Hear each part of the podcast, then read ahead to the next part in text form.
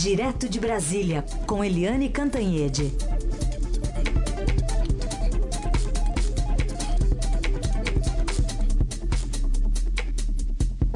Eliane, bom dia.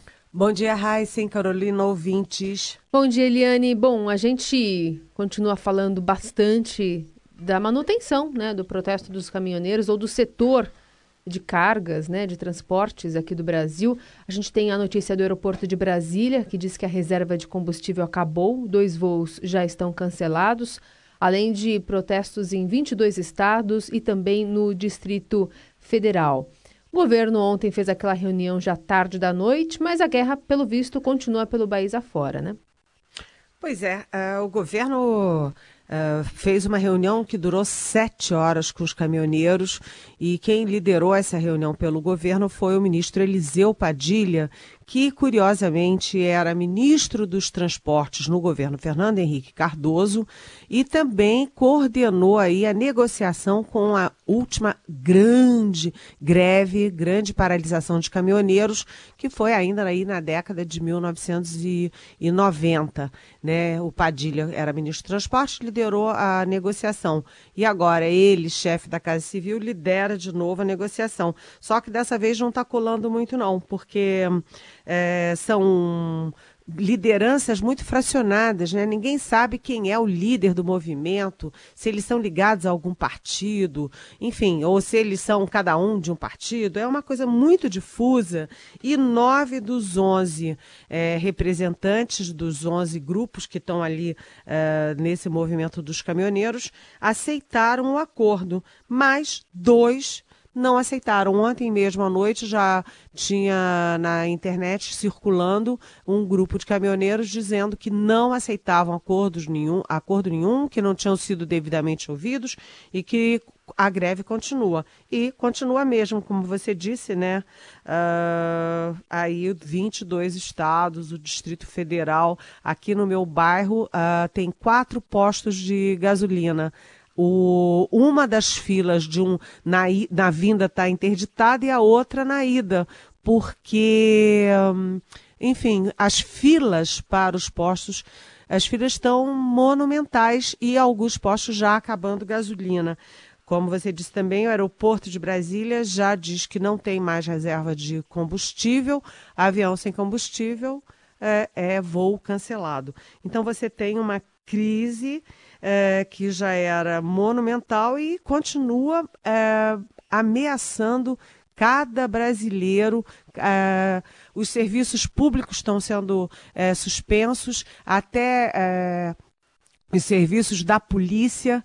Né, os, o transporte urbano está parando, ah, os alimentos não chegam, remédios não chegam, quer dizer, você tem um caos de grandes proporções e o governo aturdido, sem força política, sem condições de dar um fim nisso e os caminhoneiros também radicalizando. O governo tinha proposto uma trégua de 15 dias para a continuação de, do, do, das negociações, já tinha aberto mão de 5 bilhões é, em receita é, é, por causa do reajuste, quer dizer, suspendendo o reajuste por 30 dias, mas os caminhoneiros, dois grupos pelo menos, parece que são os mais radicais e são quem que, enfim, quem está mantendo a greve em 22 estados. Ou seja, os líderes não são os nove, ah, não são a maioria, são esses dois grupos que são a minoria e radicalizaram. E você sabe quando radicaliza,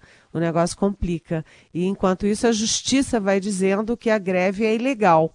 A justiça já tem vários mandados dizendo que é ilegal, mas os caminhoneiros estão se lixando para governo, para a população e para a justiça também. Pois é, e de outras greves até me lembro, estava lembrando mais cedo, que primeiro o governo falava, olha, vocês desbloqueiem as estradas que a gente negocia. Dessa vez veio diferente, né? A gente negocie, por favor, vocês liberem as estradas depois, né? O, o Eliane, no meio disso tudo tem uma queda de braço também entre o próprio governo e a Petrobras. Ontem a gente ouviu falar muito no Tesouro, na União. Quem que paga a conta? É, exatamente. Um, um personagem central nessa crise é o Pedro Parente, que é o presidente da Petrobras. Porque o Pedro Parente é, é uma espécie de joia da coroa, né? É o cara que pegou a Petrobras é, destroçada e foi é, corrigindo a Petrobras, ajustando a Petrobras, e a Petrobras se transformou novamente na, na empresa número um do país até que veio agora a crise dos caminhoneiros e a Petrobras de novo deixou de ser a número um do país. Então, o Pedro Parente é um personagem muito importante, é, porque ele doura a pílula né, do, do governo Temer, que não tem grandes personagens, mas é, tá uma queda de braço entre ele e o governo. Por quê? Porque o Pedro Parente agiu tecnicamente é, com, a, com o ajuste dos preços dos combustíveis, porque o petróleo subiu é, internacionalmente, porque o dólar disparou aqui e porque há o trauma da Petrobras de ter seguido aquela política populista dos governos Lula e Dilma, é, de ter represado irrealmente, né, irrealisticamente os preços para agradar a população e isso explodiu a companhia. Então, Pedro Parente agiu como presidente de uma empresa, mas cá para nós, você é, impor uh, ajustes diários à gasolina, diários ao diesel, é mais do que é, qualquer tecnicidade, né? Porque teve um efeito econômico e um efeito político é, um efeito desastroso. E agora o governo não pode perder o Pedro Parente, mas é, tem essa queda de braço em torno de quem paga a conta, porque o parente diz: tudo bem, o governo quer que represe os, os preços, tá bem, a gente represa, mas o tesouro repassa a perda para a Petrobras. E o governo, por outro lado, diz que só libera 4,9 bilhões para segurar o diesel. Né? Então, é, aí é uma questão contábil e uma questão política também, porque o governo está aí entre a cruz e a espada, porque nem pode, é, é, enfim, criar uma crise com o Pedro Parente, o Pedro Parente pedir demissão embora, nem pode é, também deixar a Petrobras sem remuneração pelas perdas que virão com essa negociação com os caminhoneiros. Hum. Bom, é, também queria ouvir de você, Eliane, a pequena confusão que o presidente da Câmara, Rodrigo Maia, fez em relação aos cálculos para aprovar a, a, proposta de zerar a cobrança de PIS COFINS do diesel até o fim de 2018 lá na, lá na Câmara. O, o, ministro da Secretaria de Governo, Carlos Marum, foi pessoalmente ao plenário dizer que o custo da proposta do Maia é, seria em torno de 14 bilhões o Maia sustentou aos deputados que seria bem menor de 3 bilhões de reais. Né? E ontem ele falou à TV Globo e reconheceu que errou no cálculo, mas disse que a diferença de alguns bilhões não era assim o mais relevante. Na verdade, são 3, 4 bilhões contra 8, 10 bilhões até o final do ano. São seis meses. Então, tem o, o, recurso da reoneração que compensa a parte disso. Mas isso não é o mais importante. Essa discussão não é mais importante. No final do ano, a Receita disse que ia arrecadar com refis 3 bilhões, arrecadou 30. Então, essas contas, elas sempre caminham um pouco mais para cima, um pouco mais para baixo.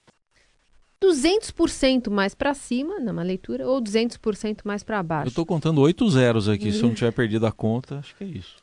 É, exatamente. É, ele fez um cálculo errado de 8 bilhões, né? Mas 8 bilhões num país como o Brasil, rico, que não tem nenhum desempregado, não tem nenhum problema de contas públicas. Ah, gente, também é uma besteirinha, né? 8 bilhõezinhos, não é? Agora, é, a posição do presidente da Câmara, que é o Rodrigo Maia, e a, a posição do presidente do Senado, que é o Eunício Oliveira, né, o Maia do DEM e o Eunício Oliveira do MDB, foram posições lamentáveis, né, lamentáveis. O Rodrigo Maia, que se diz candidato à presidência da República, aproveitou para tirar uma casquinha e espicaçar mais o palácio. Por quê? Porque o presidente Temer é um presidente fraco, com uma popularidade muito baixa, com várias frentes de problema, então ele achou que era bom para ele bater de frente novamente com o Temer numa hora em que os poderes tinham que se unir contra uma crise nacional. Não é uma crise só do Temer, é uma crise nacional, uma crise de todo mundo, né? E então o Maia tirou uma casquinha, o Maia é, se precipitou ao anunciar acordos que o governo é que deveria ter anunciado. Ele extrapolou nessa, nessa nesse projeto aí do PIS/COFINS e, aliás, ele falando que, que errou em 8 bilhões e ele que faz um discurso, ele é economista, faz um discurso em bancos, em agências, aí disputando voto e tudo tudo na base do, uh, do controle fiscal, da responsabilidade fiscal. É, sinceramente, errar na conta em 8 bilhões não é responsabilidade fiscal. E o Eunício Oliveira estava lá no meio da maior crise, o país parado, uma crise assim que a gente não vê há anos. Né? E o Eunício é, é, foi filmado dançando forró lá no Ceará, que é o, o, o, estado dele onde ele concorre ao governo. Aí depois de todo mundo dizer, olha, o senador se manca, ele foi e publicou no Twitter uhum. que está voltando para Brasília para cumprir o dever dele de presidente e botar em votação essa questão toda que pode terminar a greve. Ou seja, os presidentes da Câmara e do Senado se saem muito mal nessa crise, uhum. assim como o próprio presidente Michel Temer. Só tem uma coisa, né, Eliane? Para voltar para Brasília, ele gastou combustível, né? Teve isso também, né? Além de combustível, ele gastou outras coisinhas, porque outras ele coisinhas. tem direito a avião da FAB. Da né? É, então, combustível da FAB aí, né? Não, não, consta que precisa do combustível para o avião voar. Imagino eu que o que leva o presidente do Senado seja a mesma coisa. Aliás, falando em avião, o aeroporto de Brasília informou há pouco que a reserva de combustível se esgotou e a Inframérica, que é que controla o terminal, a concessionária, diz que as reservas entraram em estado crítico. Então, com isso, todos os voos que pousarem agora em Brasília, no aeroporto Juscelino Kubitschek, e que eh, precisarem de abastecimento ficarão no chão, ficarão em solo até o fornecimento de combustível ser normalizado. Então, dois voos cancelados entre Miami e Brasília, eh, o, o, da American Airlines, né? A A213 e a A214, dois voos cancelados, já é um reflexo claro aí dessa paralisação. É, e tem voo também sendo desviado. Vai posar aqui, tem que posar em outro lugar. E é o passageiro que se, se vire, né? É. Bom, dentre as notícias que também é, a gente aborda aqui nesta sexta-feira, bem noticiosa aqui no Jornal Dourado, a gente lembra até um destaque aqui do BR-18, Acredite se quiser, diz a nota aqui do José Fux, mas a ex-presidente Dilma Rousseff, depois de todo o estrago que causou ao país, está na frente na briga para o Senado em Minas Gerais, mesmo sem ter sua candidatura confirmada pelo PT. Dilma supera o senador Aécio Neves, do PSDB, repetindo o resultado da eleição presidencial de 2014 no estado. De acordo com o levantamento divulgado nesta sexta pela Paraná Pesquisas, Dilma tem 24,4% das intenções de voto contra 21 de Aécio. A pesquisa foi realizada com 1.850 eleitores em 85 municípios, de 18 a 23 de maio. Se o PT ainda hesitava em relação à escolha de Dilma, ela agora deve ganhar força na disputa interna do partido. Concorda, Eliane? Eu acho muito curioso, né, a cabeça do eleitor brasileiro porque você é, vê que a Dilma Rousseff, é, essa crise da Petrobras, Petrobras hoje tem, é, é diretamente vinculada à Dilma, né, aos erros do governo Dilma. Você, ela deixou como legado milhões e milhões de desempregados ela teve o impeachment que passou por todas as instâncias e é, tem 24,4% de intenção de votos em Minas Gerais. Aliás, ela se diz mineira, mas ela é, saiu de Minas e foi para o Rio Grande do Sul há muitos anos, fez toda a carreira dela política em Minas, em no Rio Grande do Sul. E o Aécio Neves, o que dizer do Aécio Neves, né? O terceiro é, político com mandato, mais, é, com mais ações e mais processos lá no Supremo Tribunal Federal. A situação dele é dificílima na justiça e ele ainda tem 21% de votos de ou intenção de votos né, no estado de Minas Gerais, um dos estados mais importantes do país. Isso é lamentável também, mas uh, essa candidatura Dilma, ela não é consensual no PT, não, muito pelo contrário porque o PT precisa fazer alianças no, esta no Estado, né, alianças com outros partidos, para poder reeleger o governador Fernando Pimentel. E a Dilma se lançando assim, é, voluntariamente, né, é, ao Senado em Minas, ela desarticula o movimento que o Fernando Pimentel está fazendo em torno da candidatura dele. Ou seja, fica PT com PT e ele precisa ampliar esse leque de apoios. É, não é um veneno isso não, mas por que não então ela concorrer com a presidência como um plano B, já que o Lula não vai poder? Olha, você deu uma grande ideia, sabe é? por quê? Você lembra que quando ela teve o impeachment, o Senado, com o beneplácito do ministro é, Ricardo Lewandowski, então presidente do Supremo e presidente da sessão, eles criaram essa figura que inexiste, né? É. Que é a, o, a presidente teve o impeachment, mas manteve os direitos políticos. Isso nunca, nunca aconteceu antes, né? Nem vai acontecer depois, porque não está previsto em lei nenhuma. Mas ela tem os direitos políticos. Então, com concorre à presidência, Tá liberada, né? Pois é. Bom, a gente tem conectado aqui com a gente a Priscila eh, Meng, que é repórter do Estadão, está circulando pela cidade. Está na Zona Sul ainda, Priscila? Mais uma vez, bom dia. Oi, bom dia, Carol. Sim, eu estou na Zona Sul, a gente está no sentido extremo sul, indo para a região do Grajaú, Parelheiros, que é a principal região atingida por essa redução né, do, da operação do transporte coletivo aqui na cidade. E o que, que você tem encontrado por aí? O trânsito ainda tranquilo? Os terminais cheios? O trânsito em alguns pontos está um pouco carregado, mas aparentemente está mais tranquilo que o normal. A gente foi no terminal Santo Amaro e no terminal Capelinha, por enquanto o terminal Capelinha fica na região do Capão Redondo. E os relatos lá são de uh, redução na, no intervalo entre os ônibus, desculpa, aumento no intervalo de ônibus, então ônibus Linhas que passavam a cada 5, 10 minutos estão passando a cada 20, 25 minutos, justamente para garantir a operação durante o dia todo. Uh, e também, no caso do Terminal Santo Amaro, muitas, muitas linhas que não estão operando, pelo menos 10 linhas. Boa parte dessas linhas que não estão operando hoje são da Transwolf, que é uma linha que atende principalmente o extremo sul da cidade. Boa parte das linhas saem do extremo sul da cidade e essa empresa já anunciou nas redes sociais que eles pararam as operações completamente às seis e meia e só vão retomar se ocorrer alguma mudança no cenário para eles conseguirem combustível para atender toda a demanda. Então as pessoas do extremo sul estão com bastante dificuldade de sair de casa porque também não tem alternativa de metrô. É uma região que depende muito né, do, dos ônibus para chegar até o trabalho, os compromissos. É isso aí. Obrigada, viu, Priscila? Bom trabalho para você. Bom dia. É, e a gente lembra que o rodízio de carro está suspenso aqui na capital paulista e apenas 58% da frota de ônibus também está circulando, até por conta da restrição né, do abastecimento da, da frota desses veículos nas garagens. Bom, a gente sabe que esse aí, essa crise toda envolvendo os caminhoneiros foi o principal assunto da semana, não tem jeito, né? A gente escapar dele. Mas a crise escondeu uma notícia importante também, né, Eliane? Vamos falar aqui do TSE em relação às candidatas nas próximas eleições.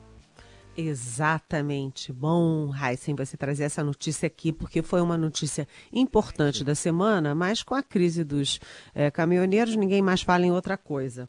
É, o, a Justiça, o Supremo Tribunal Federal, já tinha decidido que as mulheres tem direito a 30% dos, do fundo partidário, que é aquele fundo da manutenção é, dos partidos que tem 888 milhões é, de reserva. E por que 30%? Porque a lei de 1995 criou uma cota de 30% para as mulheres. Foi gradual, mas chegou até a cota. Na verdade, as mulheres nunca conseguiram isso no Congresso Nacional, ficam ali na faixa dos 10%, mas tem a cota dos 30% e a, o STF concedeu 30% do fundo partidário para a bancada feminina. E aí, Uh, agora, o TSE, o Tribunal Superior Eleitoral, estendeu essa, esses 30%, essa cota, também para o fundo eleitoral, que é de 1 bilhão e 700 milhões, e uh, também 30% do tempo de televisão nas eleições de 2018. Isso é importantíssimo, sabe por quê? Porque a cota para as mulheres é uma cota de candidaturas dentro dos partidos. Cada partido tem que ter 30% de candidatas mulheres, mas elas são candidatas só pro forma. Né, são ali esquentando cadeira, porque elas não têm tempo na televisão, elas não têm dinheiro, elas não têm espaço, elas não participam de nada. E agora não.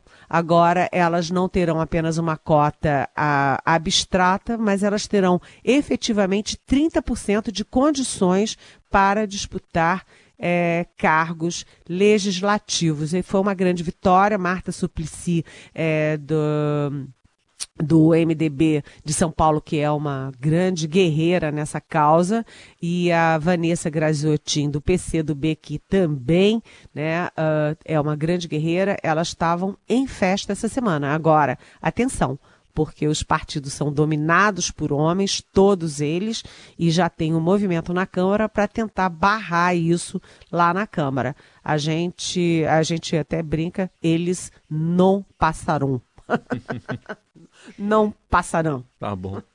Eliane, vamos uma pergunta de ouvinte aqui para dar tempo. Acho que a gente consegue falar aqui sobre uh, o governo cedeu. Uh, uma, uma, pergunta, na verdade, do José Fernando de Guarulhos. Ele fala assim: o governo cedeu porque temia um novo junho de 2013. Gostaria de ouvir a Eliane analisar esses gatilhos que provocam apoio popular a demandas aparentemente pontuais que se ampliam qual o risco disso acontecer de novo? Há uma brecha para outras demandas serem colocadas na mesa por outros setores? Um abraço. Oi, José Fernando, bom dia, bem-vindo.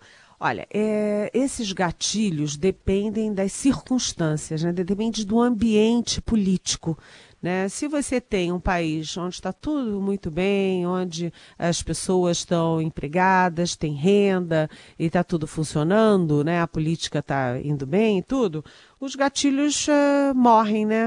Uh, você joga uma fagulha e aí a grama está verdinha, está úmida e aí não prospera. Mas se você joga uma fagulha numa palha seca, né? Isso vira um grande incêndio. Foi exatamente o que aconteceu agora, né? Os caminhoneiros começaram um movimento que ninguém acreditava, ninguém deu muita bola, principalmente o governo, e a coisa virou esse grande incêndio. Por quê? Porque os caminhoneiros têm um poder enorme de interromper é, todas as, as, as, a circulação de mercadorias, né, a circulação de pessoas é, do país inteiro. Então, os caminhoneiros conseguiram que nem MST, nem MTST, nem CUT, é, que viviam ameaçando parar o país se o Lula fosse preso, né, o Lula foi preso, a Dilma teve impeachment, ninguém parou coisa nenhuma. Mas caminhoneiro tem força. Agora, caminhoneiro não é de esquerda, com certeza, e caminhoneiro não tem um só partido e eles têm uma liderança muito difusa. É preciso mapear melhor quem são esses caminhoneiros, porque eles descobriram que tem força e isso costuma ter aí é, ter retorno, ter aí um replique, replique a qualquer momento. É um movimento muito grave. E se também é, o próprio setor, né, os patrões também não estão ajudando ou dando fomento para essa greve, né? Ao contrário, é, na verdade a gente fala em greve de caminhoneiro, foi ótimo você colocar isso, Carolina, porque na verdade essa greve não é uma greve exclusiva de caminhoneiro. Eles sozinhos não teriam força para isso, mas é uma greve que é greve de caminhoneiro e é lockout de patrão dessa área, de transportadoras. Ou seja, os transportadores, os patrões, estão botando o seu exército ali na, na linha de frente, mas estão por trás estimulando, participando diretamente desse lockout. Só que quem fica com a fama para o bem e para o mal são os seus empregados caminhoneiros. E é crime, né? É crime. É crime, é crime tanto que a justiça já deu vários é, mandados é, condenando e a, a, a advogada-geral da União, a Grace Mendonça, já disse claramente: é crime. Uhum. Bom, chegamos à sexta-feira, tá? A boa notícia, qual é a boa notícia de hoje, Carol? É que é sexta-feira? É. É isso, né? Tem que talvez ficar em casa, né? Então sem tá bom. combustível no, no- no veículo. Obrigado, Eliane. Bom fim de Eu- semana. Eu tenho passagem marcada amanhã para São Paulo, mas eu acho que eu vou ficar em Brasília mesmo. É, é bom Tá bom, evitar. então. bom dia, bom fim Bom de dia. semana. Bom fim de semana, Eliane.